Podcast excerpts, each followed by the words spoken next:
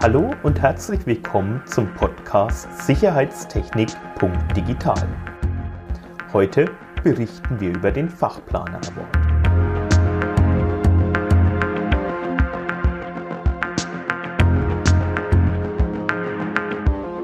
Der Award Fachplaner des Jahres wurde 2019 zum ersten Mal im Rahmen der Feuertrotz verliehen.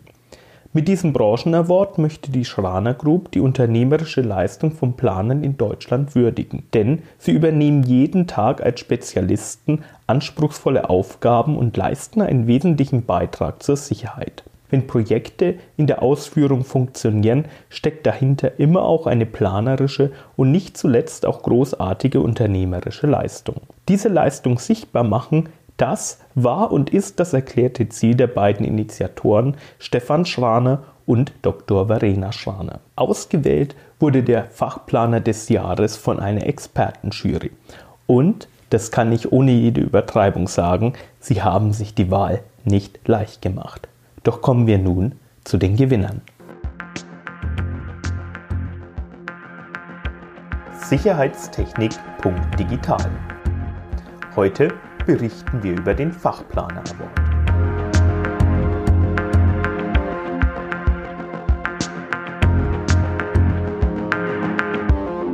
Und unser Preisträger, der mir heute gegenüber sitzt, der hat es wirklich geschafft, innerhalb von wenigen Jahren mit Hilfe von Weitblick, Innovation und unternehmerischem Mut zu einem Unternehmen mit 100 Mitarbeitern und Niederlassungen in ganz Deutschland sowie im europäischen Ausland zu wachsen.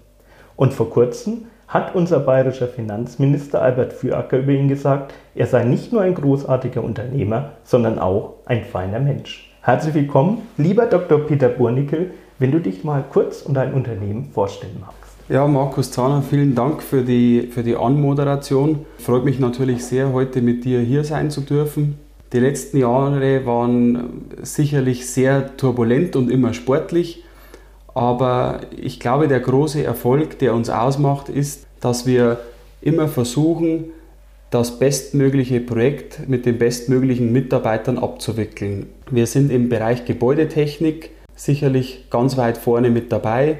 Wir haben uns vom reinen Elektrofachplaner, also ich bin studierter Elektro- und Wirtschaftsingenieur, hin entwickelt zum Technik-Generalplaner. Das bedeutet, wir planen die gesamte Gebäudetechnik über Heizung, Lüftung, Sanitär, Kälte, Klima, Sprinkler, das komplette Programm Fördertechnik. Wir bieten ein rundum sorglos Technikpaket. Und das war für uns eine ganz wichtige Entwicklung, um eine Gesamtlösung anzubieten können, selbstverständlich auch mit, mit der Sicherheitstechnik. Wenn man jetzt so ein bisschen in die Geschichte schaut, dann stellt man ja fest, du hast ja, dein Unternehmen ist noch gar nicht so alt. Du zählst also noch zu den jungen, zu den innovativen Unternehmen und ähm, du hast natürlich hier in Februar gegründet und dann bist du auch schon ziemlich schnell gewachsen mit mehreren Standorten.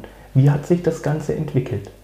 Wenn du mich vor sieben Jahren gefragt hättest, wäre mein Wunsch gewesen, ein Ingenieurbüro mit ca. zehn Mitarbeitern in der Oberpfalz in Feldburg zu betreiben. Die Ernüchterung kam sehr schnell. Es ist bei uns politisch ähm, absolut gewünscht, groß zu werden. Es ist vielleicht ähnlich mit der Landwirtschaft. Als Kleiner kann man nicht überleben. Und ich komme aus dem Großprojektgeschäft. Ich wollte immer schöne, innovative, große Projekte machen. Dann war mir sehr schnell klar, mit einem Umsatz von 100.000, 200.000 Euro im Jahr bekommst du kein Projekt. Es ist sehr traurig. Wir werden nicht an unserer Ingenieursleistung gemessen in Deutschland, sondern am Umsatz, an der Versicherungssumme, an der Manpower.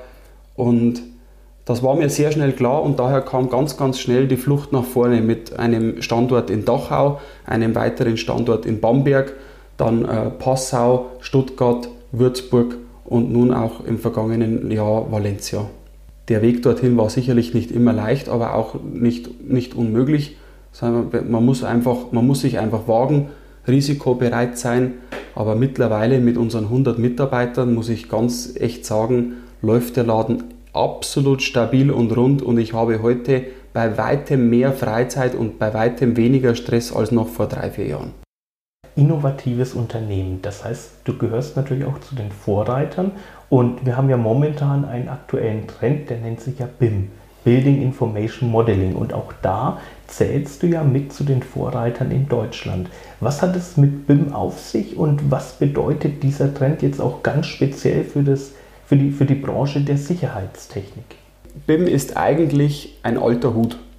Für mich ist es wichtig, immer innovativ ähm, vorne mit dabei zu sein, vorne mitzuspielen. Ich bin 38 Jahre alt, das wird von mir erwartet.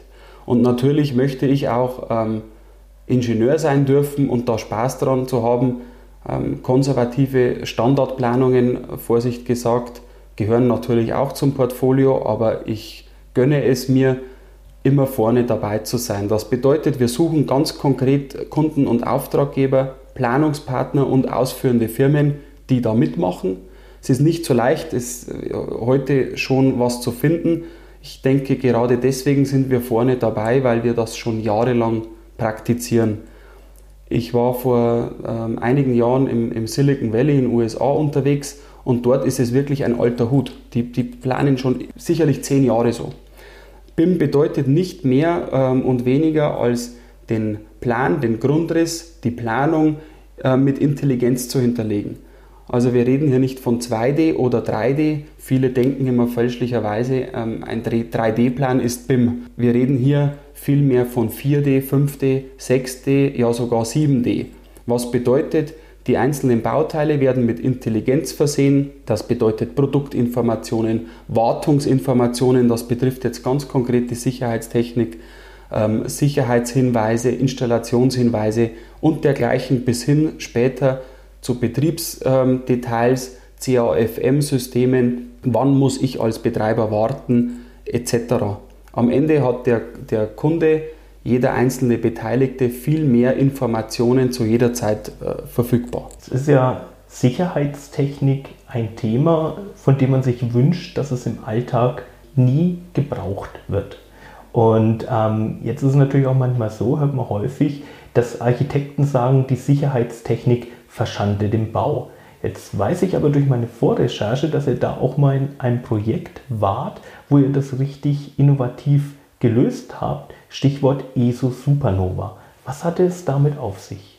Ein Architekt hat natürlich einen hohen architektonischen Anspruch und eines, was ich meinen Mitarbeitern immer sage, ist, lasst das zu.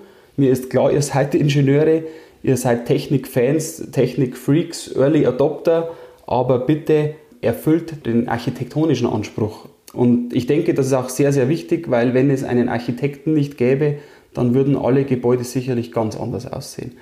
Und wir hatten beim Projekt ESO Supernova die wirklich erstaunliche und äh, herausragende Möglichkeit, alle, ich nenne es mal lapidar, technischen Spinnereien auch umsetzen zu dürfen. Das bedeutet, wir haben wirklich nach allen Regeln der Kunst versucht, die Technik möglichst unsichtbar zu machen.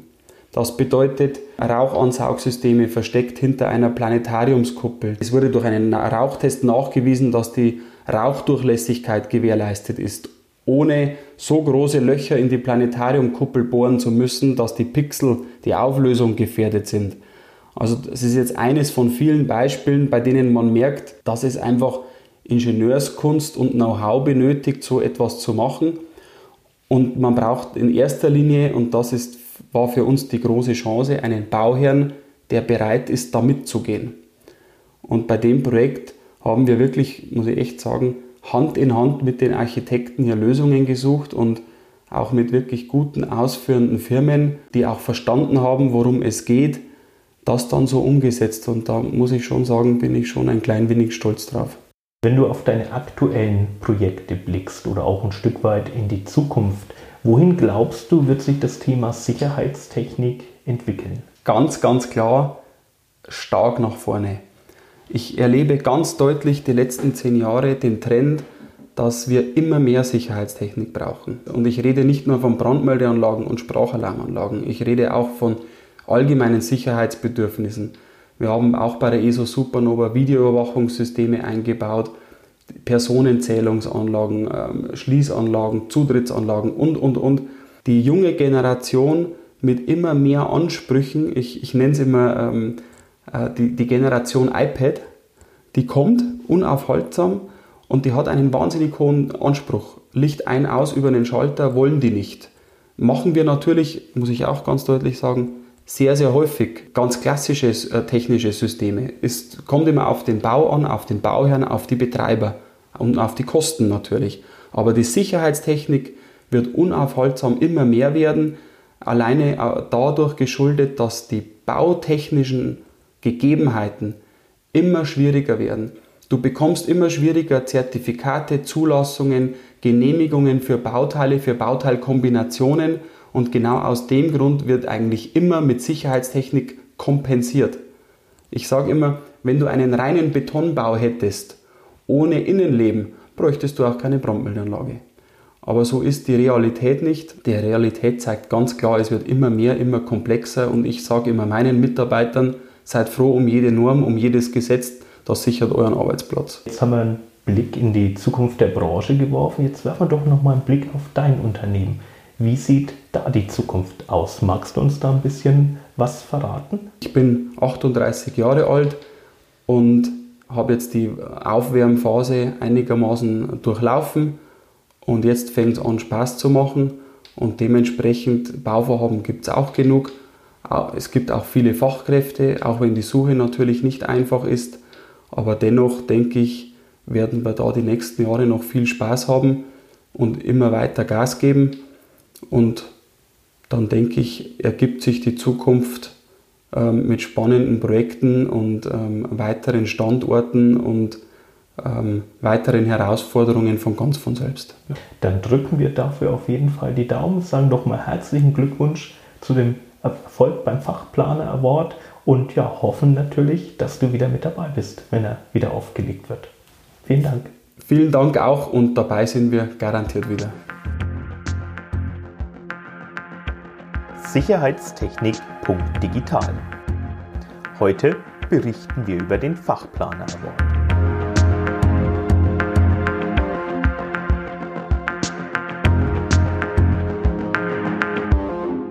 Platz 2 des Awards ging an einen deutschlandweit gefragten Spezialisten. In den letzten 15 Jahren hat sich dieser Unternehmer mit seinem Planungsbüro einen exzellenten Ruf erworben. Zahlreiche Zertifizierungen machen den Brandoberinspektor und sein Planungsbüro zu einem absoluten Spezialisten beim Thema Brandschutz. Herzlichen Glückwunsch, Herr Wilhelm Friedhof von SBWF und herzlich willkommen. Dankeschön, ja. Ja, vom, von Grund auf her ist es mal losgegangen, klassisch mit der Ausbildung zum Elektroinstallateur, dann eben halt die Weiterbildung Meisterschule, Meisterprüfung, dann die Selbstständigkeit 1981, 30 Jahre lang dann ein Betrieb in meinem ehemaligen Heimatort, auch recht erfolgreich geführt und 2012 diesen Betrieb eben halt dann an einen Kollegen verkauft. Im Vorfeld hatte ich mich aber schon für das Sachverständigenwesen interessiert und habe mich viele Jahre vorher schon zum Sachverständigen ausbilden lassen in bestimmten Fachgebieten und äh, das ist dann kombiniert mit dem Brandschutz eben halt, dass man eben halt Sachverständiger ist für die Elektrotechnik auf der einen Seite und im Brandschutz auf der anderen Seite. Was sind momentan denn so die Schwerpunkte Ihrer Tätigkeit? Also die Schwerpunkte sind äh, zum einen natürlich Projektleiter im Bereich der Elektrotechnik im Planungsbüro und zum anderen eben halt über mein Büro dann eben halt der Bereich Brandschutz, insbesondere Brandschutzkonzepte oder auch brandschutztechnische Stellungnahmen in oder für Neubauten in Bestandsgebäuden und so weiter.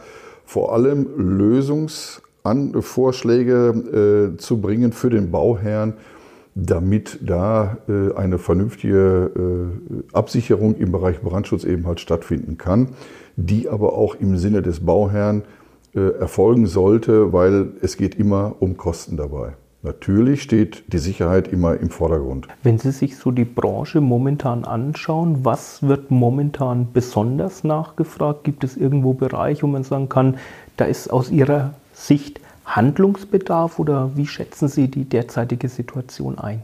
Also im Moment ist es eben mal so, dass aufgrund der neuen VDE, diese Vornorm, die V0826 Teil 2, wir jetzt äh, Gott sei Dank endlich eine gewisse Sicherheit einfach auch haben und auch der Bauherr eine Sicherheit hat, wir als Planer, sei es jetzt im Bereich der Elektrotechnik, genauso wie im Bereich der Erstellung von Brandschutzkonzepten, haben jetzt etwas an der Hand, wo wir also dann Festlegungen treffen können, wie zum Beispiel für Kindergärten, kleine Hotels und so weiter, diese Brandwarnanlagen eben halt ausgelegt werden müssen. Und wenn Sie die letzten fünf Jahre zurückblicken, was waren da Ihre spannendsten Projekte, die Sie realisiert haben? Also von der Planung oder von der Projektleitung im Bereich der Elektrotechnik waren es sicherlich äh, große äh, Seniorenzentren. Äh, da waren es äh, Kindergärten und bei den Kindergärten, was jetzt immer stärker kommt, ist die Holzbauweise. Ich habe jetzt also ein Projekt, das ist jetzt kurz vorm Abschluss, beziehungsweise ist von der elektrotechnischen Seite her abgeschlossen.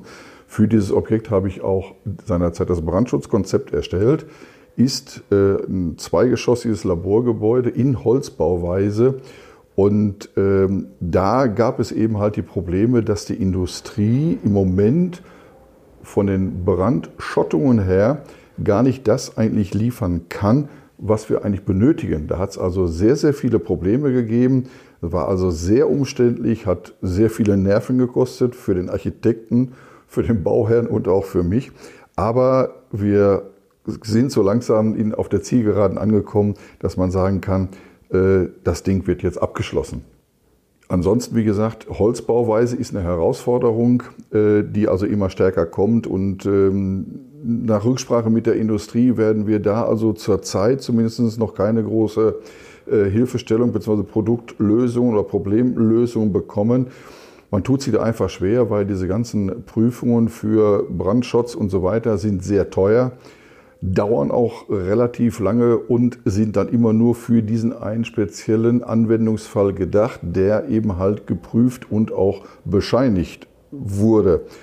Das Problem geht schon los, wenn dann also eine Holzplatte dicker ist wie die, die in dem Prüfprozess geprüft wurde, ist dieser Prüfprozess für diese andere Kombination mit einer anderen Platte, egal wie die aussieht, Holzbauweise, wie auch immer, nicht mehr zugelassen. Das heißt also, es müsste jedes Mal wieder neu geprüft werden und da scheut sich einfach die Industrie vor. Und da ist ein Riesenproblem, wie wir da also vorgehen müssen, auch planungstechnisch anders vorgehen müssen, um da äh, Sicherheit zu bekommen, dass da nachher durch den Prüfsachverständigen für den baulichen oder auch für den anlagentechnischen Brandschutz, dass es da keine Probleme gibt. Gibt es weitere Herausforderungen, wo Sie sich auch, sage ich jetzt mal, als Planer in der Verantwortung sehen, um das Thema Brandschutz auch für den Bauherrn einfacher zu machen? Oder gibt es da vielleicht aus Ihrer Sicht Dinge, die man anpassen müsste, im normativen Bereich, vielleicht auch im gesetzgeberischen Bereich. Das oberste Ziel heißt also die Menschenrettung. Ich muss in der Planung oder mit der Planung eben halt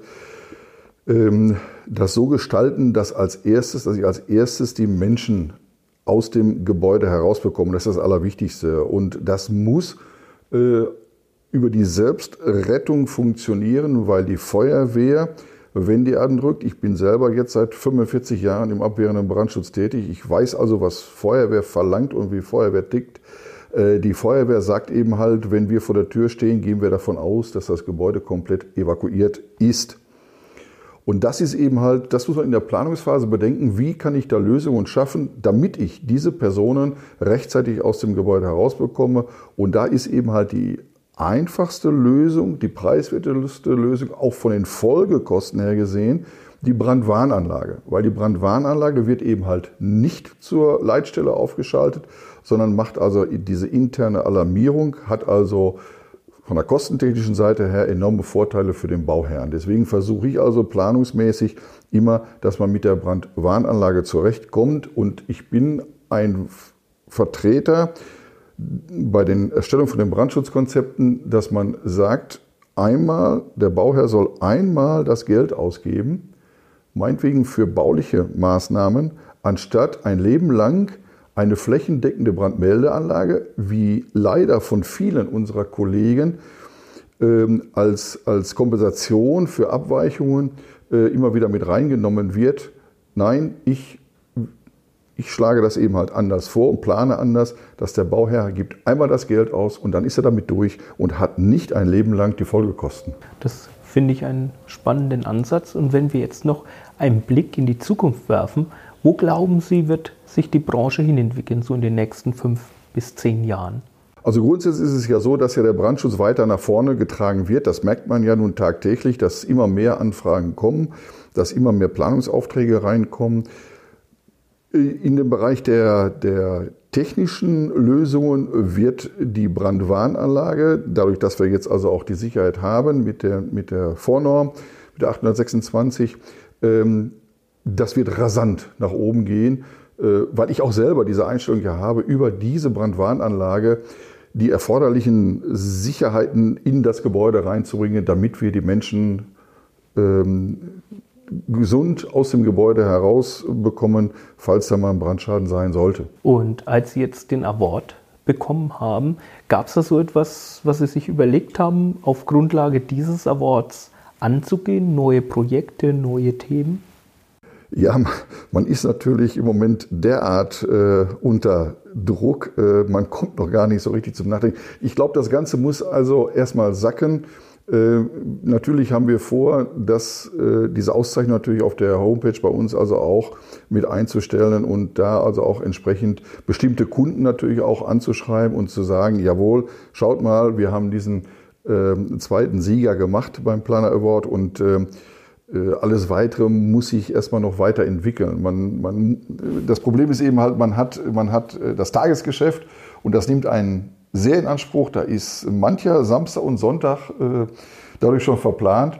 Und äh, deswegen muss man einfach auf Dauer schauen, wie, wie man da also noch weiter vorgeht, was man noch für neue Dinge eben halt leisten kann und machen kann. Äh, das Wichtigste, glaube ich, ist, und das ist bei mir nun mal so, dass ich ein, ein sehr viel Freude an der Arbeit habe und sonst könnte man das auch nicht leisten. Und ich habe natürlich auch, das muss man auch zugeben, ich habe eine sehr verständnisvolle Frau, die auch damit geht, wenn man eben halt mal Samstag oder mal Sonntag wieder mal im Büro sitzt und dann seine Arbeiten erledigt.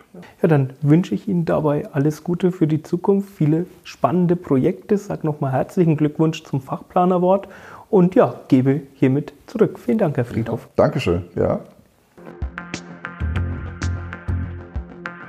Sicherheitstechnik.digital. Heute berichten wir über den Fachplaner Award.